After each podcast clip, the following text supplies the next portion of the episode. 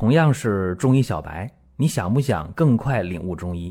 做事情先找到门路很重要，正所谓众妙之门。下面我抛砖引玉，为大家开启中医入门。各位啊，今天我们讲的这味药非常了不起，在《神农本草经》当中，这味药被列为上品之药。什么意思啊？就是说没有毒，没有害。什么药？人参呐。人参味甘微寒，主补五脏，安精神，定魂魄，止惊悸，除邪气，明目，开心益智，久服轻身延年。这段话啊，在《神农本草经》当中原封不动，我给大家念叨一遍。在现在的药典当中啊，《中华人民共和国药典》对人参的描述：大补元气，复脉固脱。补脾益肺、生津安神，所以啊，人参是非常了不起的一味药。尤其在十年前，相关的条文、相关的规定，明确了人参的药食同源地位。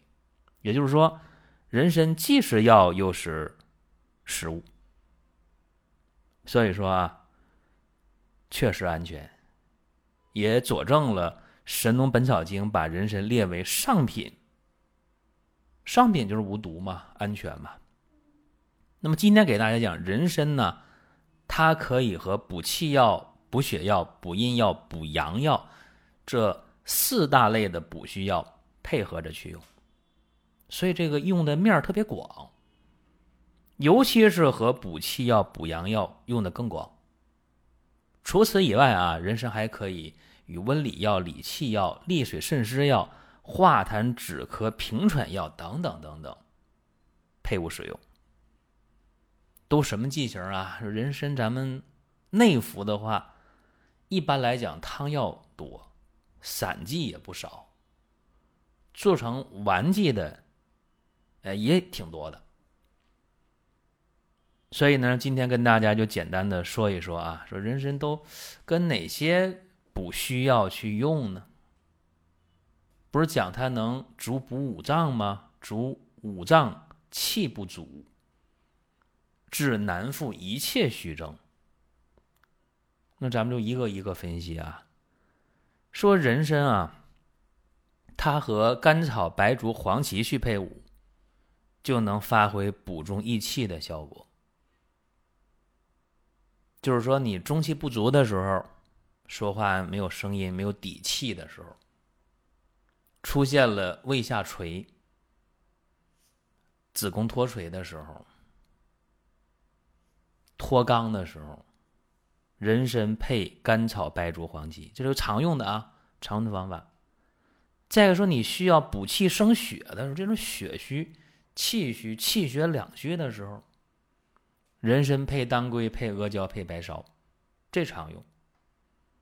那对那些肾阳不足的、阳痿早泄的人，腰酸、腿冷、尿频、阳痿早泄，往往人参配上杜仲、配上鹿茸。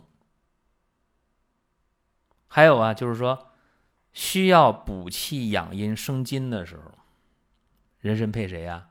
配麦冬、石斛、鳖甲。这都是常用的、行之有效的搭配方式。再有啊，人参可以和温里药去搭配。这里边最有名的谁呀？人参配附子啊，对吧？这能干嘛？能够回阳救逆，能够补气固脱。还有人参能配肉桂，可以呢，借助于肉桂引火归元的作用来发挥人参补肾纳气的效果。一说这些啊，有基础的人一听，嗯，对，是这么回事。那么人参还能和理气药去搭配。你比方说啊，人参配上陈皮、木香、枳壳，说为啥要把人参跟理气药配到一起呢？理气药往往都是什么呢？燥的，是吧？发心发燥。啊，味儿芳香，陈皮、木香、枳壳都比较燥、比较辛，那就容易伤筋耗气。所以你配人参呢，对吧？这样的话就是理气的过程当中又补耗气了，然后补上气了还不至于壅滞，所以这是很巧妙啊。人参配陈皮、木香、枳壳，这很好。还有说止咳、化痰、平喘，哎，这还能还能配人参呢。那么止咳、化痰、平喘最常见的两味药，桔梗、半夏。那为啥要配人参呢？各位啊，咱先说桔梗啊，桔梗啊，它能够载药上行，把药向上边引。那么有人参了，就能提升健脾的效果，哎，能往上升提。再一个，那么人参啊，还有提升中气的效果，跟人参一匹配的话。就能补心肺气虚，所以这就是经验啊，跟大家分享一下。那半夏呢？半夏大叔，这我知道啊。半夏是能够益气健脾呀，对吧？那半夏有人说化痰，咱就说它益气健脾的效果啊。那么半夏跟人参配伍的话啊，能够增强益气健脾的效果，而且能够达到补而不滞。哎，又是经验，所以人参呢用的面很广，你不要以为它就是说去补啊，就补气就补阳，那你太小看人参了。人参还能和利水渗湿药去配伍呢。利水渗湿药里边最常见、最常见的是什么？茯苓啊，对吧？茯苓这味药很常见。那么茯苓利水渗湿，走脾经，对吧？还有健脾的效果，但是啊，茯苓的健脾效果比较弱。想提升它健脾的效果怎么办？就这个人啊，脾虚，不爱吃饭，没胃口，总乏总累，吃点呢就不消化，就拉稀。用茯苓对不对？对。但是你要配人参就不一样了，配人参的话。除了能够渗湿，还能健脾，还能补中，哎，所以这个跟大家分享啊，各位要把它记下来。还有一个就是人参的剂量问题，这好多人问我说：“你看你讲人参这么多好处啊，那到底我用人参用多大的量？”哎呀，这个事儿问的就挺及时，我觉得啊，能问这个的，我给你点赞，特别好。那么人参的用量啊，这段时间。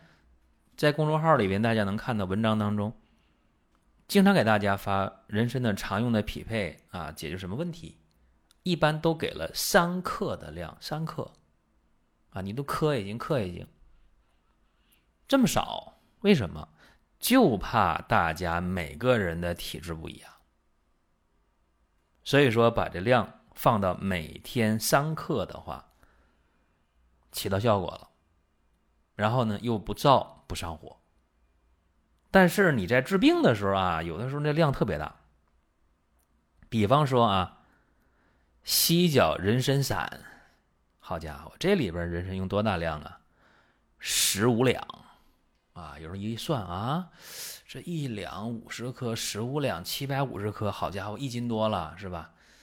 一斤半，没那么大，没那么大量，为什么呢？犀角人参散，它是宋朝的《太平惠民和剂局方》里的这个方子。宋朝是十六两一斤，对吧？所以说一两大概四十克，那也不少，对吧？那十五两也六百克呢，也过一斤了。所以具体的用量在不同的时候呃有区别。你比方说这个回阳救逆啊，咱们说这人腹脉固脱，这人已经。剩一口气儿了，想吊这口气儿，对吧？想交代点什么事儿，安排点什么事儿，在那电影里边，我们经常看到一碗人参汤啊，就给喝下去。那整个人参呢，煎一碗浓汤，那量多大呀，对不对？分什么时候用啊，多大量？但是一般人来讲，你想进补调整身体，每天用三颗的鲜人参，非常安全或者说你用干人参啊，干的白参，就晒干的这个白参，你用上一颗到一点五颗，没有问题，很安全，既有效又安全。如果说身边人也需要这个内容，你可以转发一下。再有啊，就是关注的事儿，点关注不迷路，下回还能继续听。另外，大家可以关注一个公众号，叫“光明远”，阳光的光，明天的明，永远的远。这个号啊，每天都有内容的持续更新，方便大家了解最新的动态。点赞、关注、评论、转发。这几个动作一气呵成，感谢各位的支持和捧场。再一个，人参啊，它用的时候，有些部位我们是要把它去掉的。比方说人参的颅头，我记得我每年都跟大家讲这个事儿啊，因为人参的燥烈之性都在这颅头上，嘿，所以说这个。阴虚热盛的人，气筋两伤的人，去掉颅头。那我这么一讲，有人听不懂，我咋知道自己是不是阴虚热盛？我咋知道自己是气筋两伤呢？没关系啊，就一般人在用这个人参的时候，人参的炉头上面的炉头都不要，都把它去掉，别舍不得啊，该去去掉。那么什么时候用这个人参炉头呢？催吐的时候，催吐的时候。用这个人参芦头，这大家一般你不需要了解，不需要知道。就是说，我们普通人用人参的话，好了，你就把芦头一切掉就完了，就挺好。那么这个季节正是用鲜人参的时候啊，鲜人拿回来之后，用小牙刷啊洗刷一下，在在水水龙头下边啊洗刷一下，刷干净了啊，洗刷破皮儿没事儿啊，有一点那个锈也没事儿，那都是表皮的，不影响啥。然后你把人参呢，放干燥、通风、阴凉地方给它风干了，那最好。或者说你把人参洗干了，切成一块钱硬币那么厚的片儿，啊，你就给它晾干了，这就更快啊。然后你可以把它装到一个密封的瓶里边，在冰箱冷冻室冷冻起来，那你随时可以用。就晾干的啊，干透的冷冻起来，鲜的随时就切了，切了就。一天两片三片用没有问题。那么这鲜呢，如果不洗的话啊，用那个牛皮纸，就你去药店抓药那个纸给它包上，放到冰箱冷藏室十几天半个月，或者二十天，坏不了。但如果你洗完了啊，洗刷干净了，这个冷藏的话，大概也就一星期。就跟大家讲一下这个好的东西啊，你得用明白。尤其是大家不要把人参就理解为，哎呦，这就补气的啊，这就补阳的，呃，没那么简单。所以一般人怎么用，咱们用起来既要达到效果，还要知道哦，原来人参是这样的。您听到这儿啊，本期音频就要结束了。您有什么宝贵的意见、想法或者要求，可以通过公众号“光明远”，我们随时来互动。当然。你也可以把这条音频转发出去，给您身边需要帮助的朋友。各位，下次接着聊。